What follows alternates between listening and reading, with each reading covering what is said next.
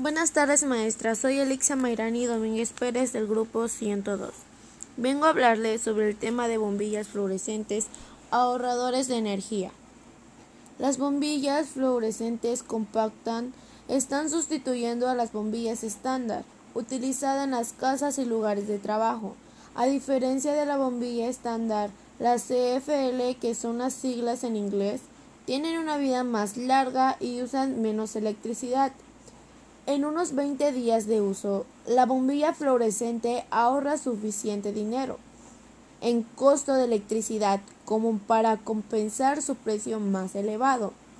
Una bombilla incandescente estándar tiene un delgado filamento en el interior de un bulbo de vidrio sellado. Cuando la luz se enciende, la electricidad fluye por este filamento y la energía eléctrica se convierte en energía térmica. Las bombillas fluorescentes producen luz de otra manera. Cuando el interruptor se enciende, los electrones se mueven entre dos electrodos y chocan con átomos de mercurio en una mezcla de mercurio y gas argón en el interior de la bombilla. Cuando los electrones de los átomos de mercurio absorben energía de las colisiones, se elevan electrones a niveles energéticos superiores.